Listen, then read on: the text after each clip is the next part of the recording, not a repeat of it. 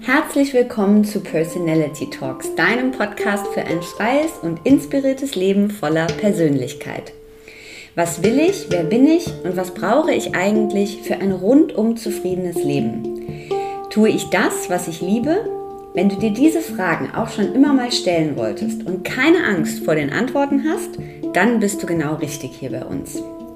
Ich bin Simone, 36 Jahre alt, Yoga- und Meditationslehrerin und habe zusammen mit meiner Freundin Sabine Personality Mac gegründet. Ein Online-Magazin rund um Persönlichkeitsentwicklung, Self-Care, Wellbeing, Wellness und Empowerment. Personality Talks ist der Podcast zum Magazin, in dem wir spannende Persönlichkeiten, Experten und Coaches zum Gespräch treffen, euch unsere Tipps für ein erfülltes Leben verraten und voneinander lernen.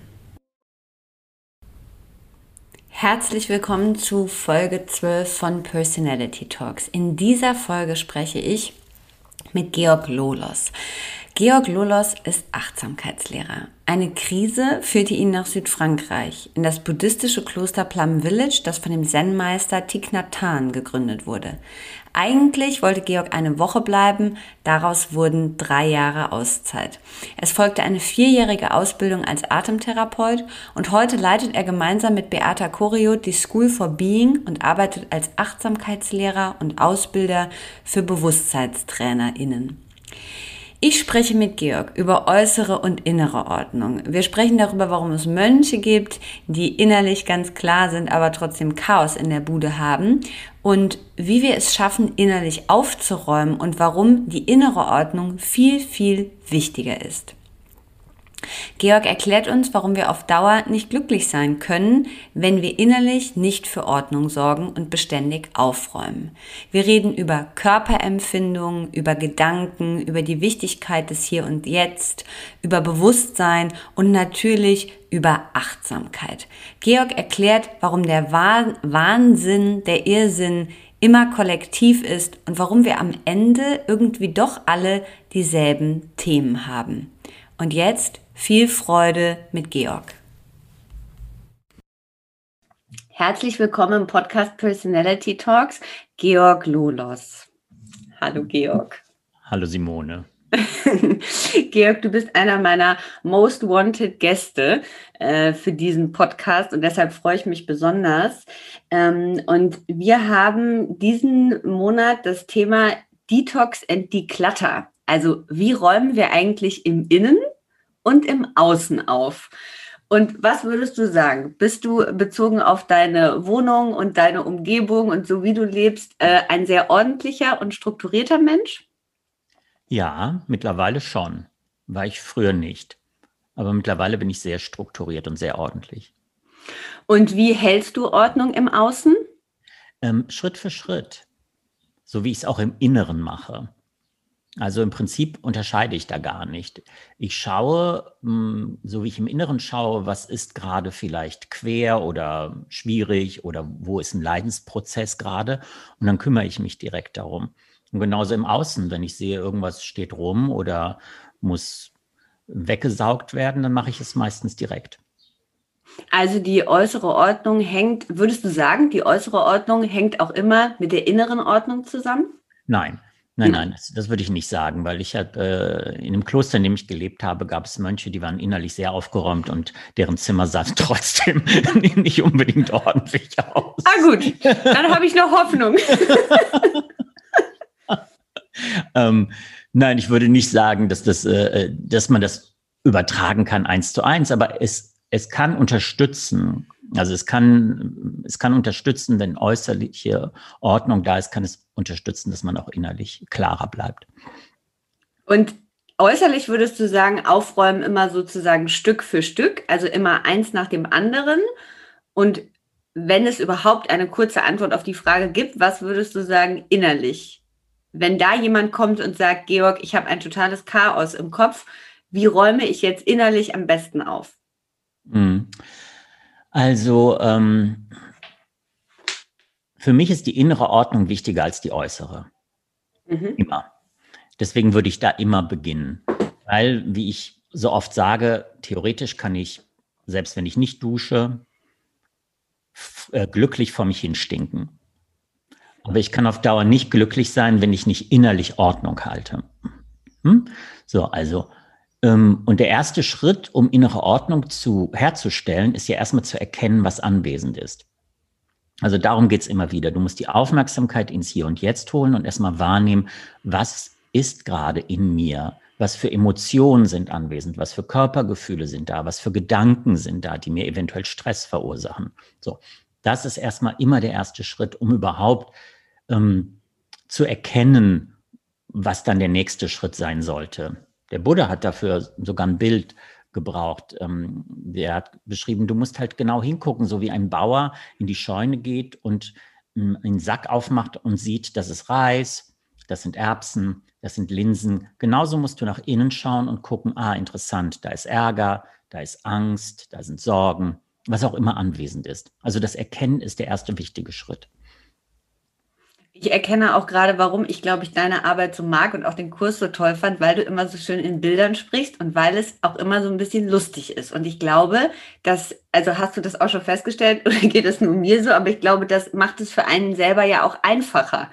Also du benutzt ja ganz oft solche Sachen wie, man kann auch glücklich vor sich hinstinken und so. Das irgendwie hat man dadurch, also das hat mir so sehr geholfen, mich damit noch mal besser auseinanderzusetzen, als wenn es immer so sehr ernst ist. Brauchen wir das alle so ein bisschen? Ähm, also es ist ja nicht, ähm, es ist ja gar nicht so ernst. Wenn wir es tatsächlich ja. ein bisschen spielerischer, ein bisschen spielerischer mhm. daran gehen und, und in dem Moment, wo du zum Beispiel über dich selber lachen kannst, bist du schon nicht mehr identifiziert mit dem Irrsinn. Mhm.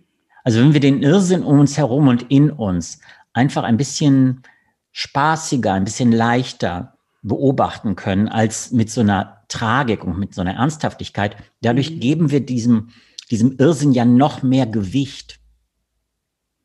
Also ist mein Ansatz eher Abstand schaffen, sich gerne auch mal ein bisschen lustig machen über den eigenen Irrsinn oder über auch gerne über den der anderen. Mhm. Und äh, weil der Irrsinn ist kollektiv. Das dürfen wir nicht vergessen. Wir sind nicht mein, allein damit. Jetzt hast du ihn vorweggenommen, den Lieblingssatz. Warum ist der Irrsinn kollektiv?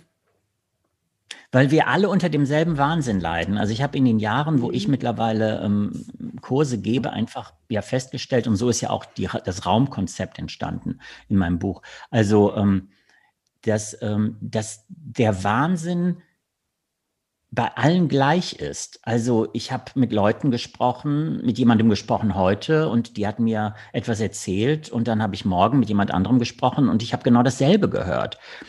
Ich habe festgestellt, dass womit die Leute kamen, wiederholte sich, wiederholte sich, wiederholte mhm. sich. So mhm. Bewusstsein ist nicht so verschieden in uns. Wir sind nicht so unterschiedlich, wie wir glauben. Wie erklärst du in deinen Kursen tust du das ja und wie erklärst du auch jemandem generell, der sich vielleicht noch gar nicht damit beschäftigt hat, was Achtsamkeit ist? Achtsamkeit ist erstmal Selbstfürsorge. Und dafür muss man einfach verstehen, dass wir uns hm, in einer Zeit ja auch befinden, wo mentale Krise oder mentale Krisen angesagt sind. Und wenn wir nicht beginnen, uns um das zu kümmern, was im Englischen Mental Health genannt wird, also mentale Gesundheit, ähm, dann werden wir auf Dauer richtige Schwierigkeiten bekommen, als Einzelne und kollektiv. Und darum ist diese innere Selbstfürsorge das Wichtigste, worum du dich erstmal kümmern musst und solltest. Weil alles basiert darauf, ob ich glücklich bin oder nicht, ob ich in Frieden bin oder im Krieg, wie ich meine Beziehungen lebe, meine Partnerschaften lebe, wie ich meinen Job mache, wie ich in der Gesellschaft bin, wie ich mich um die Probleme kümmere, wie Klimawandel oder was auch immer, um Kinder. Alles hängt davon ab, in welcher inneren Verfassung ich mich befinde. Komme ich aus einer Angst, aus einem Ärger, werde ich natürlich anders mit mir und in der Welt sein, als wenn ich in Frieden und glücklich bin. Das ist der Boden für alles. Warum ist es dazu gekommen, dass wir diesen Boden so vernachlässigen? Hat sich das so, weil wir das nie gelernt haben? also als ich ins Kloster gegangen bin, ähm, und meine erste Woche dort verbracht habe, war mein, mein aller, einer meiner ersten Gedanken, warum habe ich das nicht als Kind gelernt? Mir wäre echt vieles erspart geblieben. Mhm. Also einfach zu lernen, wie kann ich mit meinen inneren Zuständen umgehen? Wie gehe ich, wie gehe ich damit um, wenn ich Sorgen habe oder Ängste oder mich mhm. ärgere oder gierig bin? Weil ähm, wenn ich nicht lerne, mit diesen, mit diesen Zuständen umzugehen, dann werde ich die ja ausagieren in irgendeiner Form. Also wenn ich zum Beispiel nicht lerne, mit einer Gier umzugehen, dann kann es sein, dass ich zum Beispiel sexuell übergriffig werde. Oder, ähm, oder ich konsumiere wie wild und mir ist es egal, was das fürs Klima macht. Ne? Also wieder zurück. Der innere Zustand ist das A und O für alles. Wer warst du? Also wir kommen später nochmal auf diese ja sehr prägnante Frage, wer bin ich, zu der du ja auch ganz toll im Buch schreibst. Aber wer warst du, bevor du die Achtsamkeit für dich entdeckt hast oder Achtsamkeit generell entdeckt hast? Ich war wie die meisten Leute die meiste Zeit identifiziert mit irgendwelchen ähm, Geschichten, Ideen und Vorstellungen, wie ich sein sollte, ähm, oder wer ich bin. Ich habe, ähm, ich habe aufgrund von bestimmten Traumata mich in, in, einer, in einer Depression wiedergefunden und kam aus dieser Depression einfach selber nicht raus, weil ich nicht wusste, wie gehe ich damit um. Ich war identifiziert. Dann, wir sprechen von Identifikation, wenn der Zustand so nah an dir dran klebt, dass du eben keinen Abstand mehr zu dem, Zustand, zu dem Zustand hast, welche Emotion auch an dem Zustand dranhängen mag. So. Und wenn du nicht weißt, wie du Abstand zu dem Zustand herstellen kannst, bist du identifiziert. Und je tiefer du in diese Identifikation reinrutscht, desto stärker wird der Schmerz. Und bei mir war es halt so ein Zustand, der dann schon sehr dunkel war. Und dann bist du war das der Beweggrund, weshalb du ins Kloster gegangen bist? Genau, das war, das war der Auslöser, weil ich festgestellt habe, ich komme einfach mit den Methoden, so wie ich lebe, einfach nicht klar. Also mhm. Alkohol hat einfach nicht geholfen. Dieses Learning, oh Mist, ja. mhm. Und dann hast du dich, weil, äh, da müssen wir jetzt mal so, also ich hatte ja mit 30 auch so ein, äh, hatte ich auch einen Tiefpunkt und bin aus dem Job raus und äh, ne, auch eine äh, Depression. Und ich bin damit sozusagen zur, äh, zu einem Psychotherapeuten gegangen. Es gibt ja ganz unterschiedliche Wege auch. Äh, und du hast dich entschieden, in ein Kloster zu gehen. Ja, ich denke auch, das eine ist nicht schlechter als das andere. Nur nee, glaube ich auch nicht. Nee, das, äh, ähm, und ich glaube auch, dass es mittlerweile viel mehr Methoden auch hier in dieser Gesellschaft direkt gibt, als zu, zu der Zeit, als ich ins Kloster gegangen bin, was ja mhm. jetzt auch mhm. schon fast 25 Jahre her ist. Also ähm, damals war auch auf dem Psychotherapeutenmarkt, muss man auch sagen, die Auswahl noch nicht so groß. Ne? Das mhm. war sehr mhm. viel Gespräch, das war noch nicht wirklich, mh, da war noch nicht mhm. viel Körperarbeit drin. Mhm. So und das, das hat sich Gott sei Dank geändert in den letzten Jahren. Aber das mit dem Kloster, also das kam, du hast dann für dich entschlossen, okay, das wird jetzt hier alles so ein bisschen zu dunkel, der Alkohol hilft nicht, ich muss jetzt irgendwo hin. Hast du dann damals Kloster gegoogelt oder hat irgendjemand angerufen und hat gesagt, Georg, ich kenne hier ein Kloster, da gehst du jetzt am besten mal hin? Also wie hat sich das? Genau, es war, es war ein äh, Freund von mir, ähm, und äh, der hat zu mir ziemlich genau das gesagt. Er hat gesagt, ich glaube, Georg, du solltest mal in dieses Kloster für eine Woche. Es ging nur, es ging nur darum, mal eine Woche eine Auszeit zu nehmen. Und, ähm, und das war über ein, Silvester, äh, eine, eine, Woche, wo eben Neujahr war. Und dann bin ich ins, äh, habe ich mich angemeldet. Ich hatte keine Ahnung, was Meditation ist oder Buddhismus überhaupt nicht. Und dann bin ich ähm, in dieses Kloster nach Plum Village zu Thich Nhat Hanh gefahren und ja, war ich eine Woche und dann habe ich in dieser Woche entschieden, davon brauche ich mehr. Dann bin ich nach Hause und habe ein paar Monate gebraucht, bis ich hier alles aufgelöst hatte. Dann habe ich einen Rucksack und eine Tasche gehabt und bin wieder runter. Und dann bin ich drei Jahre geblieben. Du hast alles, also du hast nach der Woche, hast du festgestellt, also was war dieses, was in der Woche dann innerlich passiert ist, weil das muss ja schon auch so eine Art Aha-Erlebnis oder etwas Besonderes gewesen sein, dass du dann zurückgegangen bist, dein altes Leben richtig komplett einmal aufgelöst hast und mit dem einen Rucksack zurück bist. Was ist da innerlich passiert? Ich habe verstanden in dieser einen Woche, ich glaube, ich weiß gar nicht, ob ich das damals schon verstanden habe, also kognitiv, so wie ich es jetzt verstehe. Aber was, was mir klar wurde, ist, in dieser einen Woche, ich war plötzlich frei. Ich habe mich glücklich gefühlt. Ich habe wieder einen Zustand gehabt wie ein Kind. Also eine Leichtigkeit fürs Leben. Also all das, was ich jahrelang vorher nicht mehr, nicht hatte. Und mir war damals einfach nur klar, okay, hier passiert irgendetwas, das mir diese Freiheit gibt. Ich weiß noch nicht wie und was, aber irgendwas hilft mir dabei. Und das, da war meine Selbstfürsorge damals Gott sei Dank so stark, dass ich gesagt habe, nee, das musst du dir geben. Also du musst jetzt hierhin zurück und ich hatte keine Ahnung, wie lange ich bleiben würde. Ich, das war Open End.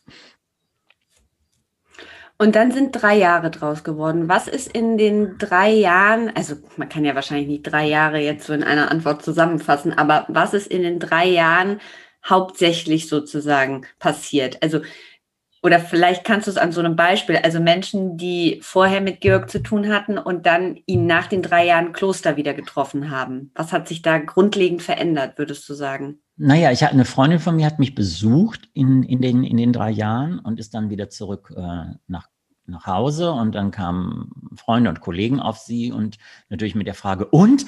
Hat er sich verändert?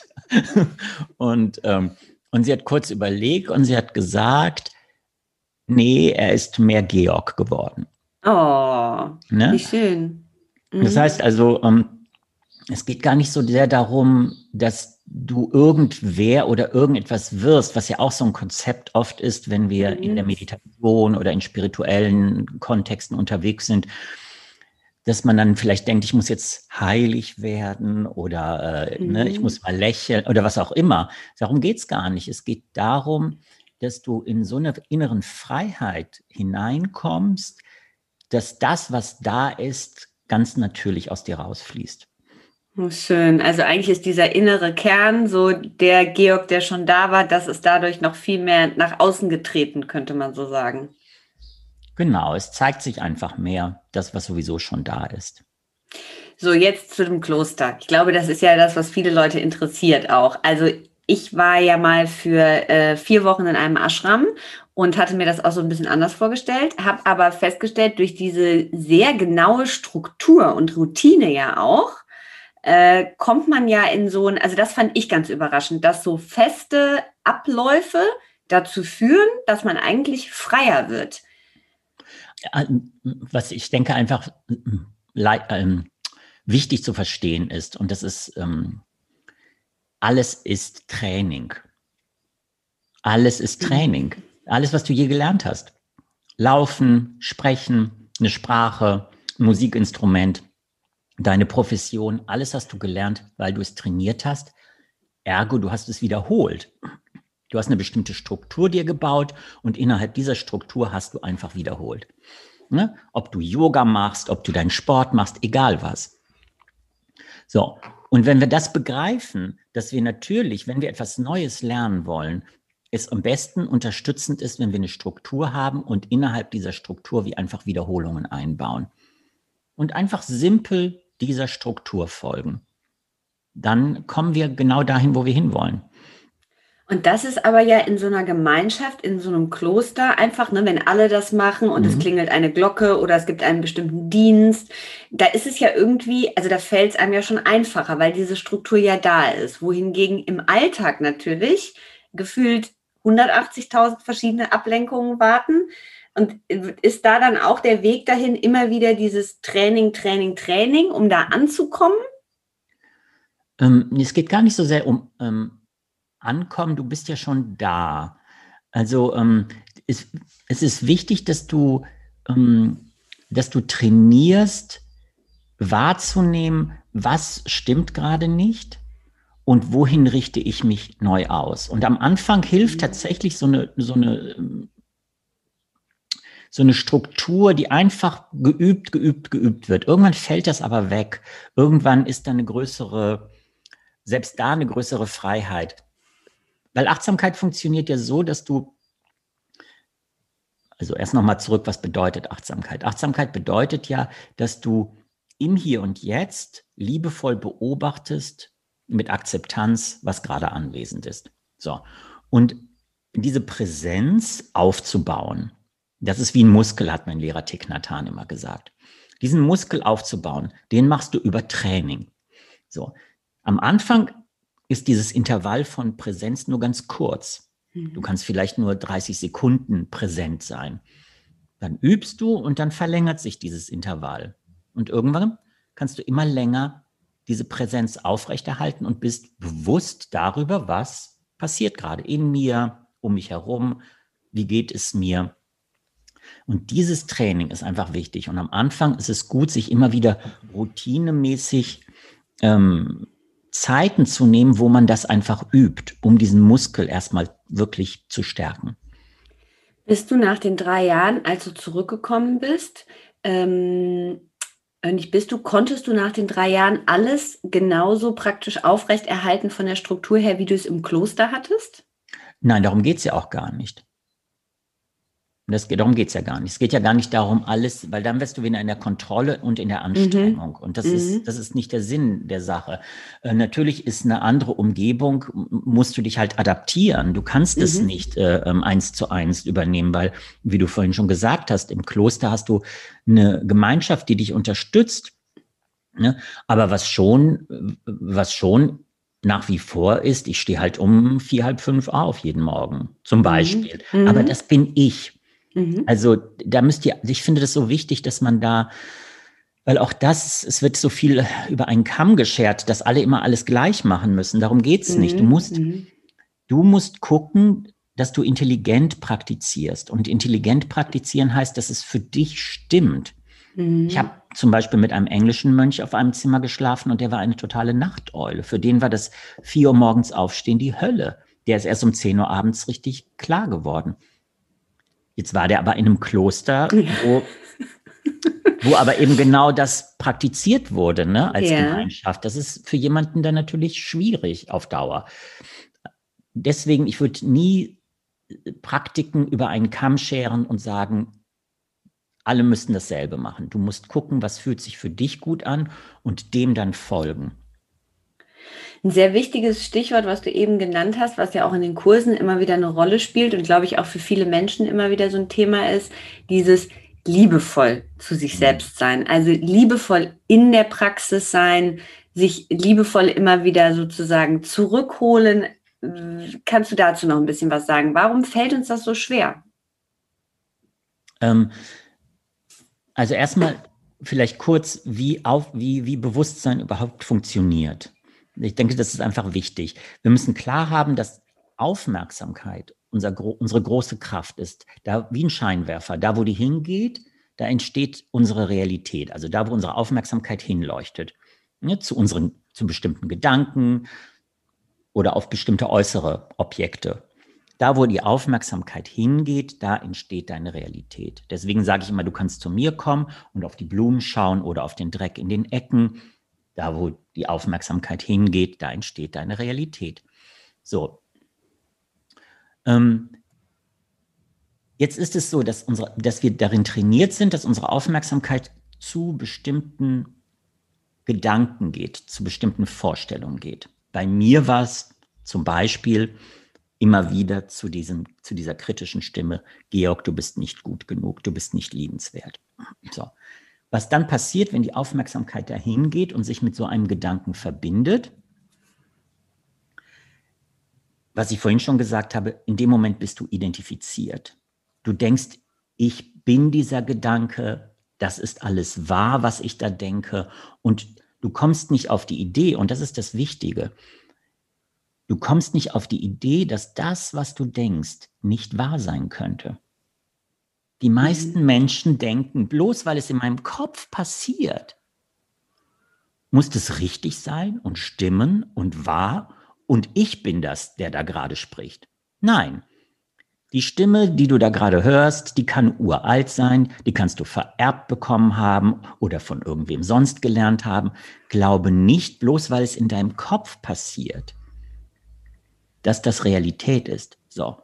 Und deswegen versuchen wir eine Instanz aufzubauen, die aus der Stille liebevoll schaut.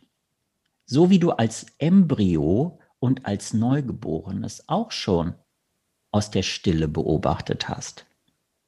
Das ist nichts Neues. Wir machen das die ganze Zeit. So, wir versuchen wieder in Kontakt zu kommen mit dieser ursprünglichen reinen Beobachtung, mit dem reinen Selbst. Damit kommen wir wieder in Kontakt und aus dem heraus beobachten wir jetzt. Aus der Stille, aus der liebevollen, mitfühlenden Wahrnehmung heraus. Und das ist so wichtig, weil in dem Moment trennst du dich aus der Identifikation und du schaffst Abstand zu all dem Irrsinn, der in deinem Kopf passiert. Und du kannst dann auch wieder anfangen, über dich zu lachen und über den Irrsinn, der in deinem Kopf passiert. Ist das was, würdest du auch sagen, dieses sich davon zu trennen, wahrzunehmen, das ist die Stimme, das bin nicht ich, ist das was, was äh, an Training hauptsächlich bei dir auch im Kloster stattgefunden hat? Ähm, ich, es wurde im Kloster nicht so konkret benannt. Wir haben nicht so sehr mit Stimmen das mhm. gearbeitet, ein bisschen mit dem inneren Kind. Ähm, es geht eher, es ging eher darum, einfach in der Wahrnehmung zu bleiben und wahrzunehmen, was für Gedanken reinkommen oder was, mhm. was für Emotionen reinkommen und sich schon darüber im Klaren zu sein, dass ich bin nicht die Emotion, ich habe eine Emotion. Ich bin nicht der Gedanke, ich habe einen Gedanken. Immer wieder. Das war das Training. Immer wieder diesen Abstand herzustellen zu dem, was in dir passiert. Würdest du noch mal hingehen ins Kloster? Ich bin ja ständig da. Mhm. Also gehst immer wieder regelmäßig zurück? Ja, ich gehe, ich bin, also jetzt klar wegen Corona nicht, aber sonst bin ich mhm. ein bis zweimal im Jahr, bin ich für eine Woche da. Ich habe auch Freunde da, mhm. auch in der mhm. Nähe wohnen. Ich habe, also das, da ist jetzt eher so ein fließender Kontakt. Aber ist so ein fester Bestandteil in deinem Leben geworden? Ja, aber jetzt gar nicht so sehr als Praxisort ja. unbedingt, sondern mehr als Freundschaftsbeziehungsort. Ja. So. Ja, es ist schön. jetzt nicht, dass ich da hingehe, um, um jetzt nochmal irgendwas zu praktizieren, sondern einfach, um Menschen zu treffen, die ich lieb habe. Und hättest du dir vorstellen können, auch äh, für immer dort zu bleiben? Ähm, nein, also ich Natürlich kommt die Frage auf irgendwann, während du da lebst. Ähm, mhm. ähm, ordiniere ich oder ordiniere ich nicht? Also werde ich Mönch beziehungsweise mhm. Nonne oder eben nicht, ähm, wenn du da länger lebst. Aber ähm, ich habe, ähm, als ich da hing, die ersten, in den ersten sechs Monaten habe ich gedacht, oh, ich will auf jeden Fall ordinieren. Ich will auf jeden Fall Mönch werden. Und alle haben auch mhm. damit gerechnet. Also alle haben eigentlich darauf gewartet, dass ich mhm meinen Antragsbrief schreibe. Und ähm, aber dann habe ich festgestellt, ähm, dass ich, ähm, so das war nach sechs Monaten, dass ich eigentlich Mönch werden will. Und das ist eben Teil der Praxis, das, zu, das wahrzunehmen und zu beobachten. Ich habe festgestellt, ich möchte eigentlich Mönch werden, weil ich geliebt werden will. Mhm. Wenn ich ordiniere, dann wird mich die Gemeinschaft mehr lieben. Hm. Dann werden mich meine Mitbrüder mehr lieb haben. Mhm. So, und als ich das begriffen habe, habe ich gedacht, hm, Georg, das kann jetzt nicht der beste Grund sein, um zu ordinieren. und dann habe ich angefangen, genau damit zu praktizieren und zu arbeiten, mit diesem, mit dieser Bedürftigkeit, mit diesem Gefühl, ich möchte lieb gehabt werden. Und als ich damit klar war, war der Wunsch weg. Gehen wir mal kurz ein auf diesen Moment dieses des damit Arbeitens, weil das ja. ist ja, ne, also zum Beispiel, ich habe ja diesen Kurs bei dir auch gemacht und habe dir jetzt auch nochmal geschrieben, bei mir ist in der letzten Zeit oft, ich sitze und da ist so eine Kraft, die jetzt sagt, Simone, spring jetzt auf, bleib hier nicht mehr sitzen. Also so wie so ein innerer Antreiber. Genau. Äh, und da sagst du ja auch, also das ist ein Muster, äh, nutze das, arbeite damit in deiner Praxis. Vielleicht das nochmal für jemanden, der jetzt keinen Kurs gemacht hat noch so ein bisschen am Anfang dieser ganzen Geschichte steht, wie wir ja alle, aber ne, nochmal so ein bisschen, was heißt dieses, ich arbeite damit? Also erstmal heißt es, dass du Abstand schaffst zu dieser Stimme. die da gerade redet. Also, dass du nicht sofort in die Identifikation hüpfst, sondern sagst, ah, interessant, da ist gerade eine Antreiberstimme in mir oder ah, interessant, da ist gerade so eine bedürftige Stimme in mir und dass du erstmal diesen Abstand herstellst. Und dann kannst du gucken, dass du dieses Gefühl von zum Beispiel Sehnsucht, Sehnsucht nach Liebe, zu dem kann ich ja auch Abstand gewinnen und mich diesem Gefühl von Sehnsucht zuwenden, wie einem Kind, das sehnsüchtig ist. Also ist wieder, du trennst dich, du kommst innerlich in einen Zustand von liebevoller Beobachtung, so als würdest du auf dein Kind schauen, auf deine beste Freundin, auf deinen besten Freund. Manchmal hilft für manche Leute ist eher hilfreich, auf ein Tier zu gucken, auf ein Kätzchen oder so. Was immer dir hilft, dass du innerlich dich in einen Zustand von, versetzt von erwachsenem, liebevoll mitfühlendem Schauen. Das ist erstmal so der Anfang. Da versuchst du dich wieder hineinzuversetzen. Und aus diesem Zustand schaust du jetzt auf dieses sehnsüchtige Ding, auf diese sehnsüchtige Emotion und du hältst sie, als würdest du sie in deinen Händen halten. Ganz liebevoll. Mhm. Und dann guckst du, was braucht denn diese Sehnsucht? Ne? Weil die möchte gesehen werden und lieb gehabt werden. Ah, okay, Schatz, komm mal her. Und dann, ich halte dich, ich sehe dich und ich gebe dir jetzt die Liebe, die du brauchst. Und du wirst feststellen, wenn du das machst, also die Trennung und aus dieser erwachsenen, liebevollen Haltung dich diesem bedürftigen Teil zuwendest, fütterst du den und der beginnt sich zu beruhigen. Der wird stiller und der wird satter. Und das ist auch ein Prozess, der meistens über eine gewisse Zeit braucht. Also eine gewisse Zeit braucht, bis die Sättigung wirklich eingetreten ist. Das wäre jetzt im Fall von Bedürftigkeit. Wenn es jetzt im Fall von, ähm, von ähm, ähm, Antreiberenergie, mhm. würde ich, würde ich eine andere Methode zum Beispiel anwenden. Ne? Also es ist immer so ein bisschen spezifisch, was für, eine, was, was für ein Zustand äh, taucht auf. Und das Tolle ist ja, Georg hat für jeden Zustand und für jede Frage eine Antwort, äh, wie äh, die ganzen Kursteilnehmer erleben durften. Das ist ja wirklich so. Also, weil, und da kommen wir jetzt auch mal so ein bisschen zu dem Buch. Also, war das, als du aus dem Kloster zurückkamst, hattest du da schon die Idee oder so ein Konzept oder einen Ansatz für dieses Buch? Oder wie ist das Buch entstanden? Wie kam der Weg dorthin? Also das Buch ist entstanden, das war viel später erst. Also ich bin aus dem Kloster und ich habe auch gar nicht gedacht, dass ich irgendwie mit Achtsamkeit arbeite. Als ich aus dem Kloster rauskam, wusste noch niemand, was Achtsamkeit ist in Deutschland. Ja. Also kein mhm. Mensch. Also das kam erst viele Jahre später. Also Achtsamkeit, das musste ich jedes Mal erklären, was mhm. das ist. Mhm. Überhaupt das Wort. Ähm, und ähm, ich habe ähm, wieder beim, beim WDR angefangen zu arbeiten. Mhm. Und, ähm, und dann kamen Leute auf mich zu und fragten mich einfach, kannst du mich mal was erzählen darüber oder kann ich, mhm. mir geht's da und damit schlecht. Und, und dann habe ich angefangen, meinen ersten Kurs zu geben. So nebenbei praktisch. Und dann wurden mehr und mehr Kurse daraus. Und irgendwann merkte ich, okay, offensichtlich lenkt mich das Leben in eine andere berufliche Richtung. Und dann bin ich dem einfach gefolgt. Also es war gar mhm. nicht, es war gar nicht so sehr eine Entscheidung, die ich getroffen habe. Es war tatsächlich mehr geführt. Ich bin mhm. dem gefolgt, wo mich das Leben hingelotst hat. So, und dann habe ich in den Kursen, und ich habe ja wirklich mit wahrscheinlich Tausenden von Menschen schon gearbeitet, dann mhm. in, den, in den Jahren, festgestellt, dass es sich ständig wiederholt. Dass es bestimmte Sachen gibt, die sich ständig und ständig wiederholen die ich von mir kenne oder die ich an anderen immer wieder wahrnehme.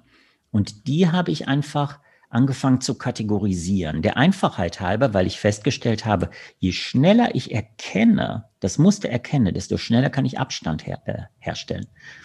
Und auch ähm, es bringt sofort eine Erleichterung, so ein bisschen wie bei einer Diagnose. Weißt du, du hast irgendetwas, du weißt aber nicht, was du hast.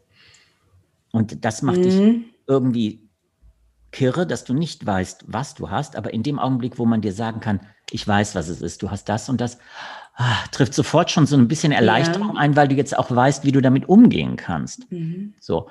Und dieser Prozess ist wichtig, deswegen habe ich angefangen, das zu kategorisieren. Und aus dieser Kategorisierung sind dann irgendwann diese zehn Räume entstanden. Ich hätte auch zwölf machen können oder mein, man kann sie auch anders zusammensetzen, aber für mich haben diese zehn Räume Sinn gemacht, diese zehn Zustände, schmerzhaften, schmerzhaften Zustände. Okay, also aus dieser Erfahrung mit den Schülern heraus sind die schmerzhaften Zustände als Räume entstanden. Sehr, sehr spannend darüber zu lesen, die ja auch immer noch in den, klar, logischerweise in den Kursen, die du jetzt machst, immer wieder Anwendung finden. Ähm, und wann kam dann, als du das für dich kategorisiert hattest, da auch der Punkt, okay, das ist eigentlich so gut, oder da mache ich ein Buch draus, beziehungsweise das ist eigentlich was, ne, wo sich Leute dann auch selber, wenn sie einmal im Thema drin sind, einlesen können, verstehen können, ach Mensch, da hänge ich fest. Also es kam auch eher von außen.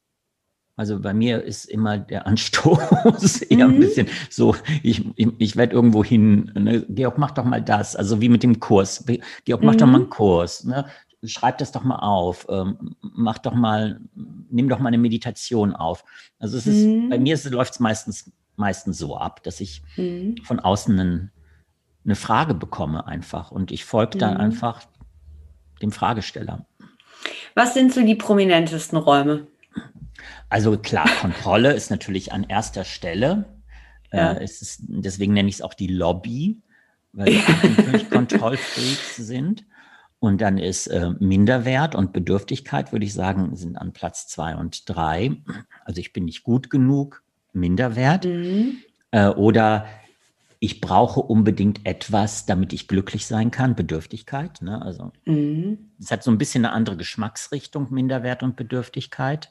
Beim Minderwert rutschst du eher in so eine Form von ja, Depression, würde ich sagen, von mhm. der Stimmung her. Da ist der Kritiker ist sehr stark, du bist nicht gut genug. Während bei der Bedürftigkeit ist es eher so eine Opferhaltung und eher so ein Beschwerdemodus, in den du rutschen kannst. Das ist gemein und nie ich und immer die anderen. Mhm. So. Das ist einfach, aber ich würde schon sagen, dass das die drei, die drei Haupträume sind, in denen sich die meisten Leute aufhalten oder womit wir am meisten zu tun haben. Und dann gibt es natürlich Schuld immer wieder oder bei Traumata, Ohnmacht, aber das Widerstand ist auch so ein Ding, was natürlich oft vorkommen kann. Und jetzt für denjenigen, der das Buch liest, also wir stellen uns jetzt vor, der Leser stellt fest, ach Mensch, äh, ich stecke im Kontrollraum fest, eigentlich andauernd. Ich bleibe immer wieder in dieser Lobby sozusagen stecken. Was ist dann der einfachste Weg? Gibt es einen einfachsten Weg, sozusagen aus diesem Raum rauszukommen? Genau, also den gibt es beim, beim Kontrollraum, wäre es, ähm, also es nur zu, zum Verständnis, wenn du, wie, wie kommst du überhaupt in den Raum rein? Du kommst in den Raum rein, weil du einem bestimmten Gedanken folgst. Also sagen wir, da ist jetzt eine Antreiberenergie, die sagt, Simone, los, du musst das und das und das und das und das noch machen. Ne? Und du kommst, ja, ja, ich muss das und das und das und du folgst dieser Stimme. Und du folgst dieser Stimme in diesen Kontrollraum hinein. Und je tiefer du in den Raum reinkommst, desto stärker sind die Ausdünstungen, die Atmosphäre, die du erlebst, und desto mehr hat der Raum dich im Griff. Hm, manchmal steht man nur an der Schwelle des Raumes und erlebt ihn nur so ein bisschen. Aber je tiefer du reinrutschst, desto stärker wirst du die Auswirkungen des Raumes erleben. So, wenn du im Kontrollraum unterwegs bist, dann ist letztendlich die einfachste Methode, um rauszukommen, hier und jetzt. Weil Kontrolle heißt immer Zukunft. Kontrolle sorgt sich immer um die Zukunft. Und Angst ist ja immer eine Projektion in die Zukunft. Das heißt, du stellst dir vor, was passieren könnte und das versuchst du zu vermeiden und deswegen kontrollierst du wie wild. Wenn ich aber die Aufmerksamkeit wieder hinziehe und jetzt hole zu, Mann vor Bildschirm mit nickender Frau, was ist hier und jetzt nicht in Ordnung? Ne? Mann vor Bildschirm atmet hier und jetzt. Es ist, es ist ähm, um den Kontrollraum zu verlassen, braucht es, braucht es eine Form der Hingabe und des Vertrauens. Weil du vertraust nicht wirklich. Du vertraust nicht dem Leben. Du vertraust nicht, dass, dass die Dinge gut werden. und dich immer wieder ins Hier und Jetzt hinein zu entspannen, zu sagen, ist okay, Schatz, du darfst mal loslassen, du kannst mal vertrauen. Schön. Jetzt ist es ja so, und das ist ja auch in deinem Kurs aufgefallen, also viel, das hast du ja auch eben schon gesagt, viele Dinge werden ja wiederholt. Also ganz oft wiederholst du auch das Gesagte und man sitzt, das hast du selber auch erzählt, ne? Also, dass man immer wieder das Gefühl hat, ach ja, stimmt, so war das ja. Jetzt kann man natürlich vielleicht eine lebenslange äh, Subscription für deine Kurse machen, aber die Frage ist ja so ein bisschen, wie kommen wir dahin, dass wir das nicht immer wieder vergessen? Also, dass es uns immer wieder auch klar wird. Das passiert irgendwann. Tatsächlich ist es so ein bisschen wie ähm, äh, ähm, im Buddhismus gibt es diesen Ausdruck äh, vom Dharma Rain. Also Dharma ist die, die Lehre des Buddhas und der regnet herab auf dich. So, und so, wenn du also einen Lehrer hast und die Worte regnen herab auf dich, dann braucht es eine Zeit, bis das wirklich haften bleibt in den Zellen und im System. Mhm. Das am Anfang fließt es einfach ständig durch und du sagst, jedes Mal denkst du, ach ja, das hat er letztes Mal schon gesagt und ich habe es schon wieder vergessen. Mhm. Das ist ein normaler Prozess. Aber wenn du erlaubst, für die meisten ist das der normale Prozess. Manche begreifen es direkt, aber das ist sehr selten. Die meisten müssen es immer und immer wieder hören und irgendwann bleibt, beginnt es haften zu bleiben beginnt haften zu bleiben, haften zu bleiben und irgendwann ist die Wiederholung nicht mehr notwendig, weil du es so in den Zellen hast, dass du es nicht mehr verlierst. Und das ist der Pro dieser Prozess war bei mir nach drei Jahren Kloster vollzogen. Also hätte ich nämlich nicht den Eindruck gehabt, das, was ich hier gelernt habe, kann ich jetzt nicht mehr verlieren, wäre ich nicht gegangen. Mhm. Aber nach den drei Jahren hatte ich die komplette Überzeugung, es hat sich so sehr angesättigt in meinen Zellen, was ich hier gelernt habe, dass ich das nicht mehr verlieren kann. Mhm. Also da ist ja dann doch wieder dieses, dass wenn wir aus dem eigentlich Gewohnten, was wir so haben, raus sind, ne, an einem Ort, wo wir das so lange, so regelmäßig, es sich so in dir angesättigt hat, dass es dann irgendwann so drin ist, so gelernt ist, dass wir wissen, egal in welche Umgebung wir kommen, wir verlieren es nicht mehr. Aber das passiert auch in meinen Kursen. Also ich habe mhm. Leute, die sind über über einige Jahre auch bei mir. Mhm. Mhm. Und ich, viele von denen sind dann auch, kommen dann nicht mehr oder kommen einfach nur noch ab und zu. Mhm. Aber die haben das so verinnerlicht und die, denen ist das so klar, dass es, ähm, dass es nicht mehr verloren geht. Okay. Was würdest du sagen, welche beiden großen Kräfte bestimmen unser Leben? Also Aufmerksamkeit ist die eine große Kraft. Mhm. Wie ich vorhin schon gesagt habe, da wo deine Aufmerksamkeit hingeht, da entsteht deine Realität. Und das andere ist der Glaube. Also was glaubst du, welchen Gedanken glaubst du? Das sind deine beiden großen Kräfte. Ähm, und in dem Zusammenhang mit diesen beiden großen Kräften erwähnst du im Buch auch eine, ähm, finde ich, sehr interessante Praxis, ähm, die beschrieben wird mit Ich stelle mich neben mich. Wie, was passiert da, wenn wir das lernen für uns, wenn wir damit praktizieren? Das ist das, was ich vorhin schon beschrieben habe mit diesem Abstand schaffen. Ne? Also einfach den, den Abstand schaffen zu der Identifikation, weil das Problem entsteht ja immer dadurch, dass ich mit etwas identifiziert bin. Wenn wir das beginnen zu begreifen, mhm. dass ich mit irgendetwas identifiziert bin und dadurch entsteht meine Problematik. Wenn ich also begreife, Abstand herzustellen zu der Identifikation. Ne, da ist diese Wut, das ist gemein, oder da ist diese, dieses Gefühl von Minderwert, oh nein, ich bin nicht gut genug, oder ist ein Gefühl von Schuld.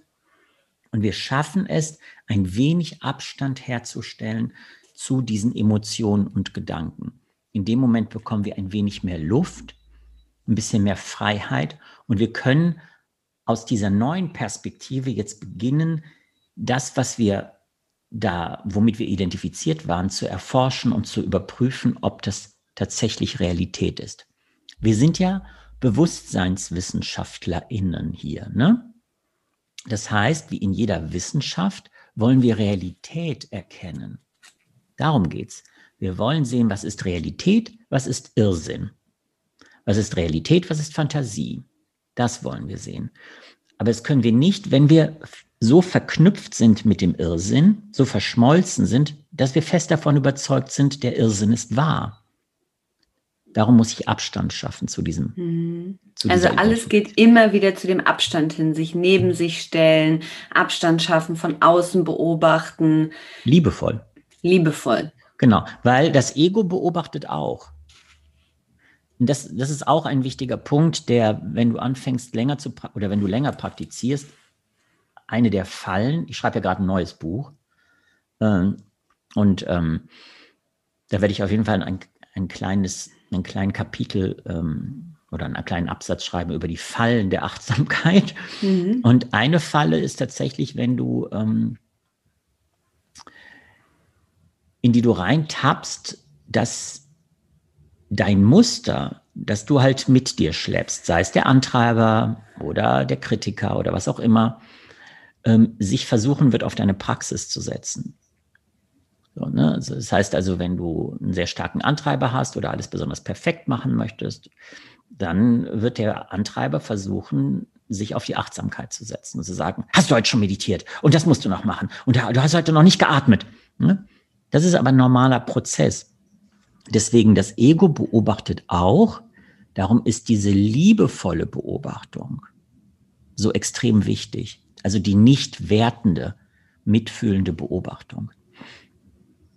Äh, spannendes Thema, weil das ja, glaube ich, viele auch so, was man so mitkriegt, auch im Yoga- und Meditationsbereich generell, ne, dieses irgendwann dieser, diese unbedingte Verpflichtung zu dieser Praxis, die so und so aussehen muss und jeden Tag unbedingt erledigt werden muss, das ist fast schon so sehr. Mhm. Wenn keine Freiheit mehr da ist, das ist dein Barometer immer. Wenn da Angst ist, Sorge, Ärger oder Bedürftigkeit, dann bist du nicht frei. Ne, wenn deine Zwanghaftigkeit reinkommt, bist du nicht frei. Wenn du innerlich liebst, du liebst das, was du da machst, wenn du das innerlich aus einer Freude heraus machst, aus einer Leichtigkeit, dann bist du frei. Go for it. Mach deine, mach jeden Tag 20 Stunden Yoga. Super. Mhm. Wenn du merkst, nee, ich mache es nicht aus einer inneren Freiheit heraus, sondern aus einem Gefühl von ich muss, sonst bin ich nicht gut genug oder was auch immer, mhm. dann stimmt irgendetwas nicht. Äh, ich habe viele Zettel in deinem Buch drin. Äh, wir haben auch den Titel noch gar nicht genannt. Du bist nicht, was du denkst. Ich fand einen Satz also ich finde vor allem das Kapitel am Ende, wo du ja auch nochmal darauf eingehst, wer bin ich, ähm, sehr, sehr stark. Und da ist nochmal alles so irgendwie so kondensiert auch erklärt. Das ist sowas, finde ich, was man sich eigentlich immer wieder, also eigentlich kann man es jeden Abend sich nochmal wieder durchlesen. Äh, und du schreibst, wenn du in deinem Alltag heute ich sagst, dann wirst du in der Regel aus der Perspektive dieser Persona sprechen. Vorher warst du das Universum und heute wohnst du irgendwo in einer klaustrophobischen Hütte. Zumindest lässt sich das Ego dies glauben. Das ist so einer der Sätze, den ich immer wieder lese, weil ich dieses, ähm, also dieses Bild dieser klaustrophobischen Hütte so gut finde, aber natürlich auch das mit dem Universum. Hm. Du hast es schon mal eben auch angedeutet, aber kannst du da noch mal, also vorher warst du das Universum. Was bedeutet das überhaupt? Also, wir als WissenschaftlerInnen wollen Realität sehen. Ne? So. Und wenn wir Realität anschauen, was kann ich sagen über Bewusstsein oder über dieses Wesen, was hier sitzt? Ich kann wahrnehmen, dieses Wesen, das hier sitzt, der Körper dieses Wesens verändert sich ständig. Das ist nicht der Körper, den, den meine Mutter geboren hat. Gott sei Dank für meine Mutter. Ne? Es ist nicht mehr der Körper. Ja, er hat sich komplett verändert. So. Ich kann also feststellen, das, was sich verändert, kann ich ja nicht sein, weil es kommt und geht ja. Die Frage ist, was kommt und geht nicht? Emotionen kommen und gehen. Kann ich nicht sein. Heute verliebt. Morgen, oh Gott, wie konnte ich nur? Ja? Kommen und gehen. Gedanken, Überzeugungen. Das ist die richtige Idee. Oh nein, was habe ich denn da gedacht? Kommt und geht. Alle Überzeugungen und Ideen wandeln sich. So, das ist ja die große die große, äh, eine der großen Erleuchtungen des Buddhas gewesen, zu sagen, alles wandelt. Alles wandelt sich. Nichts. Ich kann, der Buddha hat gesagt, ich kann kein unabhängiges Selbst erkennen. So, diese Vorstellung von diesem festen Kern, von einem festen Ich, die ist, wenn du genau hinschaust, wenn du dein Mikroskop scharf stellst, als Meditation, nicht unbedingt als intellektuelle Aufgabe, sondern als Meditation, wird er immer schwächer und beginnt sich aufzulösen und du kommst irgendwann in einen Zustand, wo du entweder den Eindruck hast, ich bin nichts oder ich bin alles, je nachdem, aus welcher Perspektive du guckst. So. Mhm. Und zurückzukommen in dieses ursprüngliche embryonale oder kindlich Neugeborene, was Kinder ja haben, Neugeborene. Da ist mhm. noch keine Trennung. Da ist noch, das ist noch nicht da. Diese Einheit zu erkennen, ich bin verbunden mit allem. Wir sind nicht getrennt. Mein Lehrer Thich nennt es Intersein. Ich kann die Sonne nicht aus mir herausziehen. Würde ich die Sonne aus mir herausziehen, würde dieses Ding kollabieren. Ich kann die Erde aus mir nicht herausziehen. Das, was ich was ich esse als Nahrung, dann würde dieses Ding kollabieren. Ich kann meine Ahnen, meine Eltern nicht aus mir entfernen. Das Ding würde kollabieren. Das ganze Universum kommt zusammen, damit dieses hier, dieses Wesen hier und jetzt anwesend sein kann. Wir sind nicht getrennt. Und uns zu erinnern letztendlich, woher wir kommen und wer wir wirklich sind, nicht dieses äh, ich bin das und ich bin so alt und jetzt habe ich hier eine Falte und hier habe ich Haarausfall oder was auch immer. Das, wenn du das loslässt und zurückkommst in deinen ursprünglichen Zustand, das gibt dir so viel mehr Freiheit und Liebe und Weite. Mhm, du schreibst dazu, du hast kein Leben, du bist das Leben, du bist das reine Bewusstsein, das wahre Selbst. Genau die Sätze sind alle so kraftvoll, dass man die sich ja wirklich, äh, dass man allein mit diesen äh, Sätzen ja auch, äh, finde ich, wahnsinnig schön arbeiten kann in Meditation oder immer wieder lesen. Das ist, das macht dieses Buch auch so sehr besonders. Was würdest du sagen im Rückblick jetzt mit schon wie viel tausend Menschen und die Kurse, die du gibst? Was ist der Klassiker, mit dem die Menschen kommen? Oder ist es so, das oft gar nicht am Anfang klar ist, weshalb kommen sie. wie kannst du das so ein bisschen benennen? Also was ist dieses Leiden, womit die meisten sich immer wieder herumtragen eigentlich?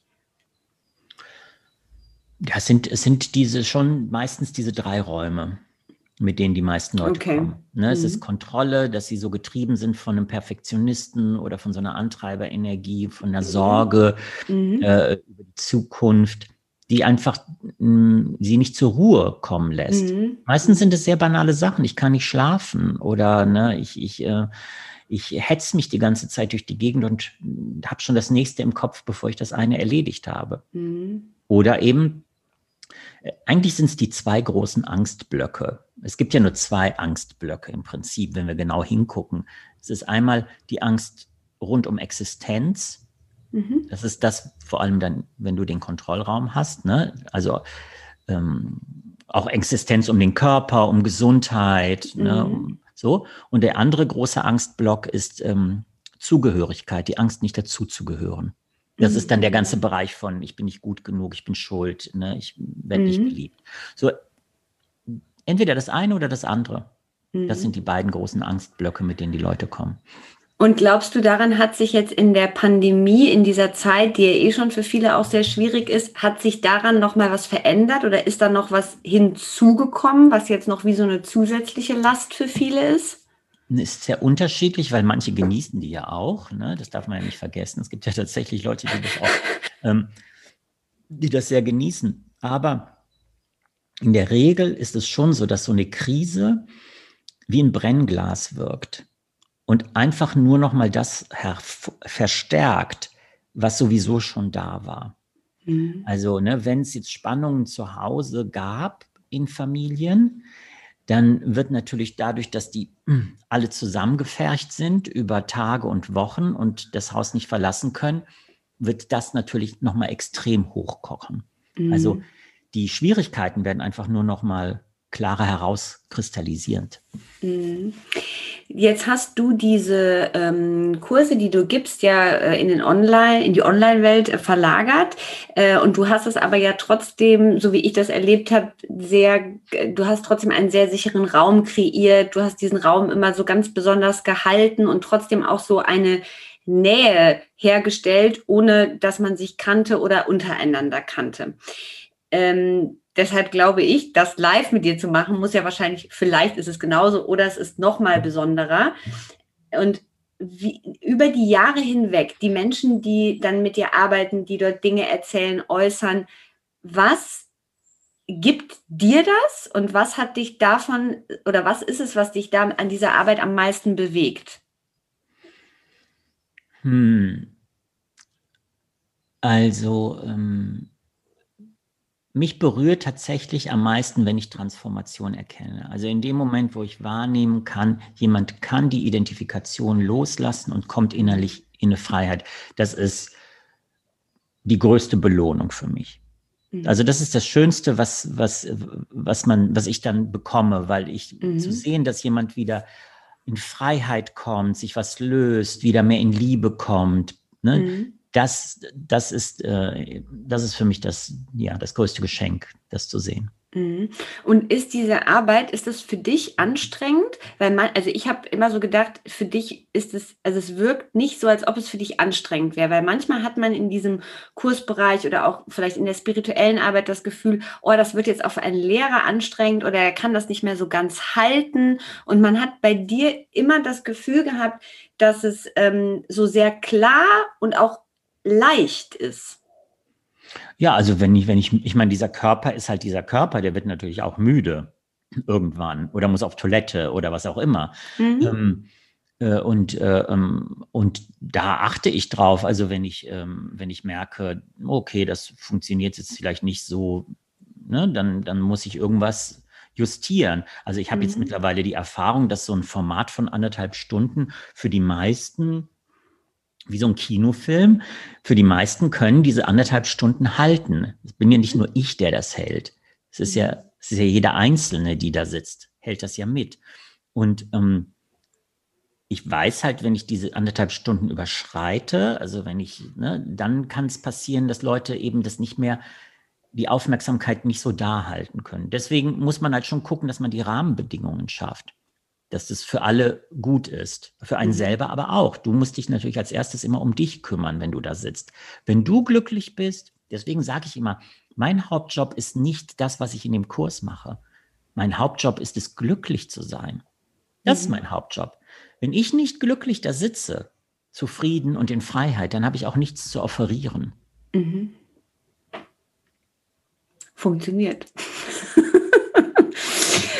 ähm, wie können die Menschen mit dir arbeiten, Georg? Also es gibt die School of Being. Vielleicht erzähl dazu noch mal so ein bisschen Kurs, kurz und zu den Kursen, die du hast, damit man, wenn man dieses Interview hört und sich denkt, yes, ich möchte gerne was mit Georg machen. Wie ist der Weg zu dir und was gibt es?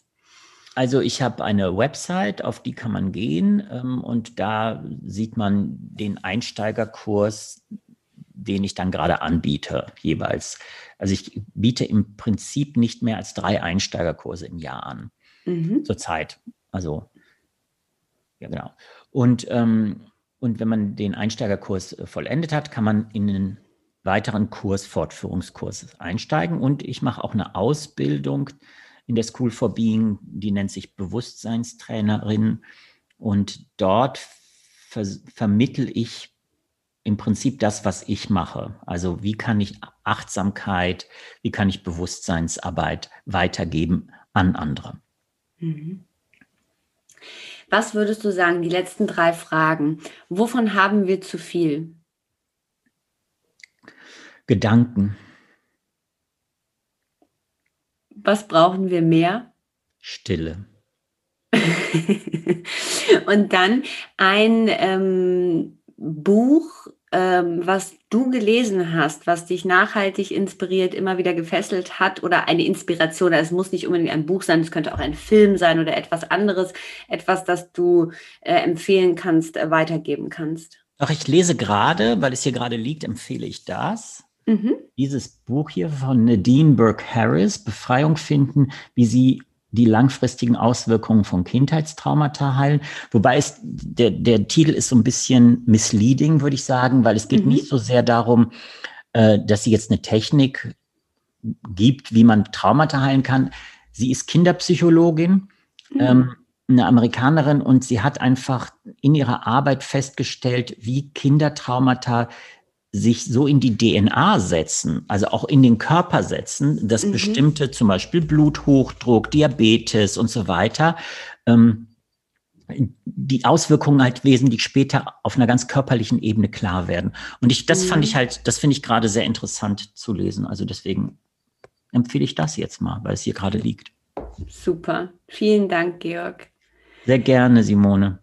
Vielen, vielen Dank für deine Zeit, für das Interview, für die Einblicke und ähm, wir freuen uns, glaube ich, äh, von dir zu lesen und von dir lernen zu dürfen. Tausend Dank. Tausend Dank, Simone. Alles Gute. Danke. Vielen Dank, dass ihr dabei wart bei diesem wunderbaren Gespräch. Ich hoffe, dass ihr viel daraus mitnehmen konntet und dass ihr ein besseres Verständnis für Achtsamkeit, Selbstliebe und Mitgefühl bekommen konntet. Georg Lolos ist nicht nur Achtsamkeitslehrer und Ausbilder für BewusstseinstrainerInnen, sondern er ist auch Autor und hat das wunderbare Buch Du bist nicht, was du denkst herausgebracht. Ich lege die Lektüre des Buches jedem ans Herz, der sich mit dem Thema Achtsamkeit auseinandersetzen möchte.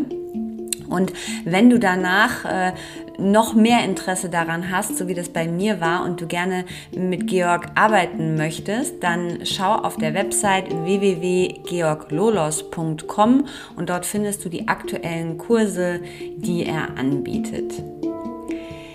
Wir freuen uns wie immer, wenn ihr den Podcast weiterempfehlt, wenn ihr uns eine Bewertung bei iTunes dalasst. Und ihr dürft sehr, sehr gespannt sein auf die nächsten beiden Folgen. Äh, es warten zwei ganz, ganz tolle Frauen auf euch. Äh, ich bin schon sehr aufgeregt und äh, wie immer verraten wir über Instagram, wer da im nächsten Monat mit mir spricht und ein bisschen aus dem Nähkästchen plaudert. Alles Liebe und bis bald, eure Simone.